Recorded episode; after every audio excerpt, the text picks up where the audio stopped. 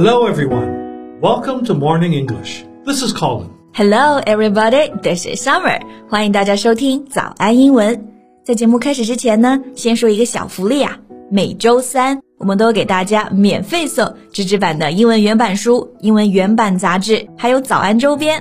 大家微信搜索“早安英文”，私信回复“抽奖”两个字，就可以参加我们的抽奖福利啦。很多奖品呢，花钱都买不到。Yeah, we have carefully picked out these materials. They are very, very good for learning English. If you can persist in reading one book, you will surely be able to speak English at a higher level. So go to the WeChat official account for the lottery right now. Good luck to all of you. Alright, today we'll be talking about divorce. 今天的话题啊，我们单刀直入，来聊一聊离婚。Oh, yeah, this morning I read some news about it. For the first time in history, divorce proceedings are to be live streamed from courtrooms in England and Wales. 在英国首次啊，在法庭里面呢可以直播离婚，divorce proceeding 就是离婚的进程，to be live streamed from courtroom 在法庭里直播。所以现在真的是万物都可以直播，everything can be live streamed。But this is not for money or fun. The move is to increase public understanding of the justice system. 对。这个法庭里的离婚直播啊，其实是为了提高公众对于司法系统的了解，它不是娱乐性的。但是呢，现在真的有综艺节目啊，娱乐性的就是做这样子的离婚直播。Variety shows that live stream divorce? Uh, what? How? All right, the show invites three-star couples. 这个节目呢，邀请了三对明星夫妇，一对已经离婚了，一对在离婚冷静期，一对正在考虑离婚。然后让他们一起旅行十八天，让他们来思考啊、沟通啊之间的一种状态。Okay, so one divorced couple, one in the cooling off period, and one considering a divorce. And on the show, they just talk about their problems? Yeah, you're right. 这个离婚综艺啊，它名字叫做《再见爱人》（Bye Lovers）。It talks about divorce and relationships. So, what do you think? Are you interested in the show? of course not. Why should I care about a total stranger's relationship? Even if my parents were to get a divorce, I wouldn't be interested in hearing that. Yeah, I know that. 我就知道 Colin 应该不怎么感兴趣。离婚嘛，就是一地鸡毛。但是呢，看这个综艺你会发现，不管是明星还是普通人，在婚姻面前都是平等的。而且你情感经验这么丰富，也可以给我们提供一些你的见解呀。Fair enough. So let's talk about that today. Great. 今天内容呢，也都整理成了文字版的笔记， 欢迎大家到微信搜索“早安英文”，私信回复“笔记”两个字来领取我们的文字版笔记。So, you know, there's a phrase we often use to describe this kind of thing in English to air dirty laundry. Laundry 是衣服，to air the dirty laundry 啊、um,，把脏衣服晾起来挂出来。 Well, nobody wants others to see their dirty laundry. So if you air the dirty laundry, it means you discuss something embarrassing or bad about yourself where everyone can see, know, and hear. Got it。所以这个 dirty laundry 本来是脏衣服嘛，其实就用来指家丑，自己身上很尴尬、不好的事情。所以 to air air 是空气的 air，但这里做的是一个动词啊。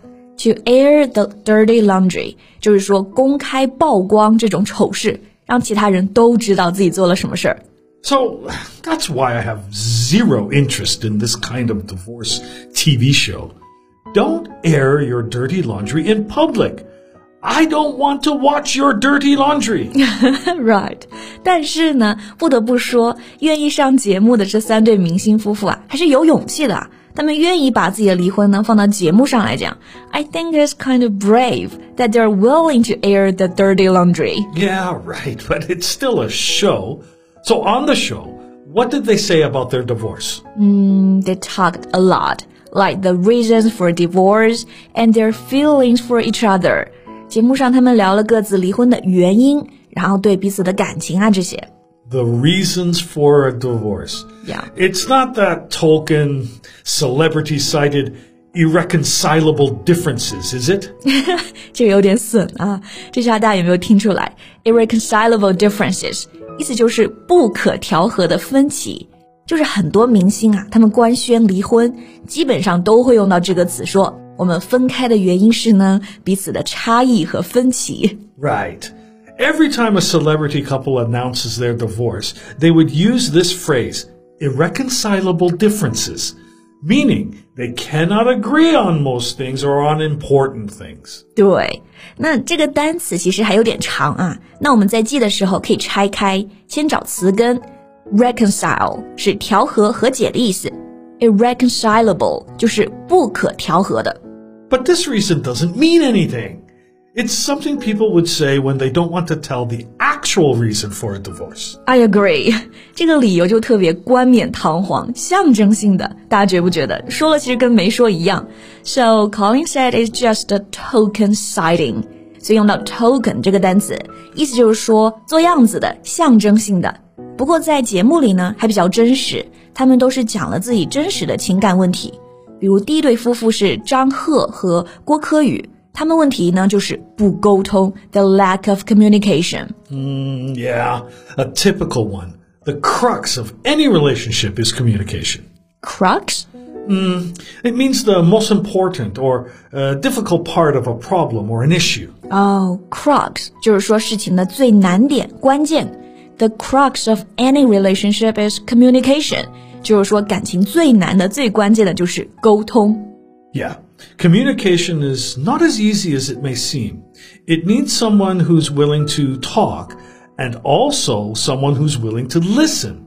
If you can't talk it out in a way both partners understand, all that's left is an unproductive argument and growing resentment. Wow, 感觉你深有体会. You experienced that a lot, right? Oh, yeah. Yeah. Believe me, communication is the key. 是的，有感情经历的呢，就会理解， 如果不沟通啊，问题只会越积越多，然后变成没有意义的争吵，就是 unproductive argument。还有增长的这种怨恨啊、埋怨啊，这个单词在离婚案里面呢出现频率太多了。这个单词就是 resentment。Well, resentment is a feeling of anger or unhappiness about something that you think is unfair. Women in unhappy marriages often bear resentment towards their husbands. 对， 对某人有怨念，我们就可以说 bear resentment toward somebody。好，这是第一对。那节目里的第二对呢，是王秋雨和朱雅琼，他们就是男方不懂爱吧，永远就是没时间、没必要、没耐心，而且只会打击女方。It's quite obvious that she's not being loved and also respected. So it's a lack of emotional support. Yeah, I think so. The lack of emotional support. 这一对就是没有情感的支持。I guess the woman feels undermined, uh, disrespected, and, and that she wasn't a priority in the marriage. Yeah, totally right. Undermine 是破坏、损坏的意思。那女生的自信啊，在这个感情中不是在提高，而是不断的被打击、打压。Disrespected 不被尊重的。而且在婚姻里呢，他永远都不是最重要的那一个人，not a priority。 They might have full and exciting personal lives, but they feel like they are no longer working as a unit with their spouse. 对，这句话就是说自己生活很精彩，但是有没有对方都无所谓了。然后这里有个词我们可以讲一下，就是伴侣。我们之前都用的是 partner，这里还可以用到一个单词 spouse，就是法律意义上的配偶。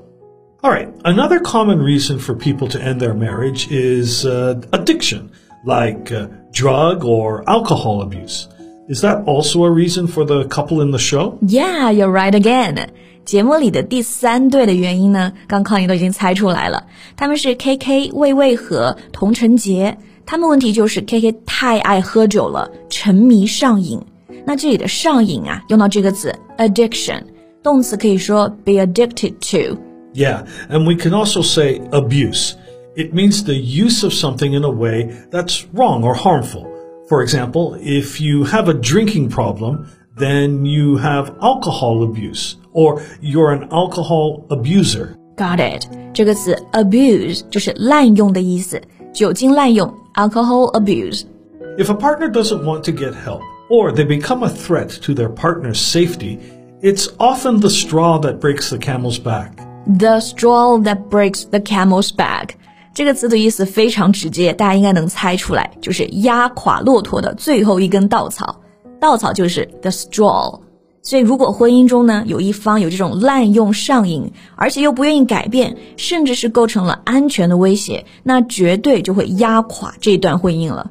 So today we've talked about uh, divorce, but I don't want that to be discouraging and stop you from starting a relationship. Uh, these are just some lessons we can learn. 嗯，我也觉得，知道一段婚姻是如何失败的，也能让我们知道如何更好的开始一段感情。多学一学，多看一看，最后呢，过好自己的日子。Right. Anyway, that's all the time we have for today. OK，最后再提醒大家一下，今天所有的内容呢，都整理成了文字版的笔记，欢迎大家到微信搜索“早安英文”，私信回复“笔记”两个字来领取我们的文字版笔记。Hey, thanks for listening, everyone. This is Colin. This is Summer. See you next time. Bye. This podcast is from Morning English. 学口语就来早安英文。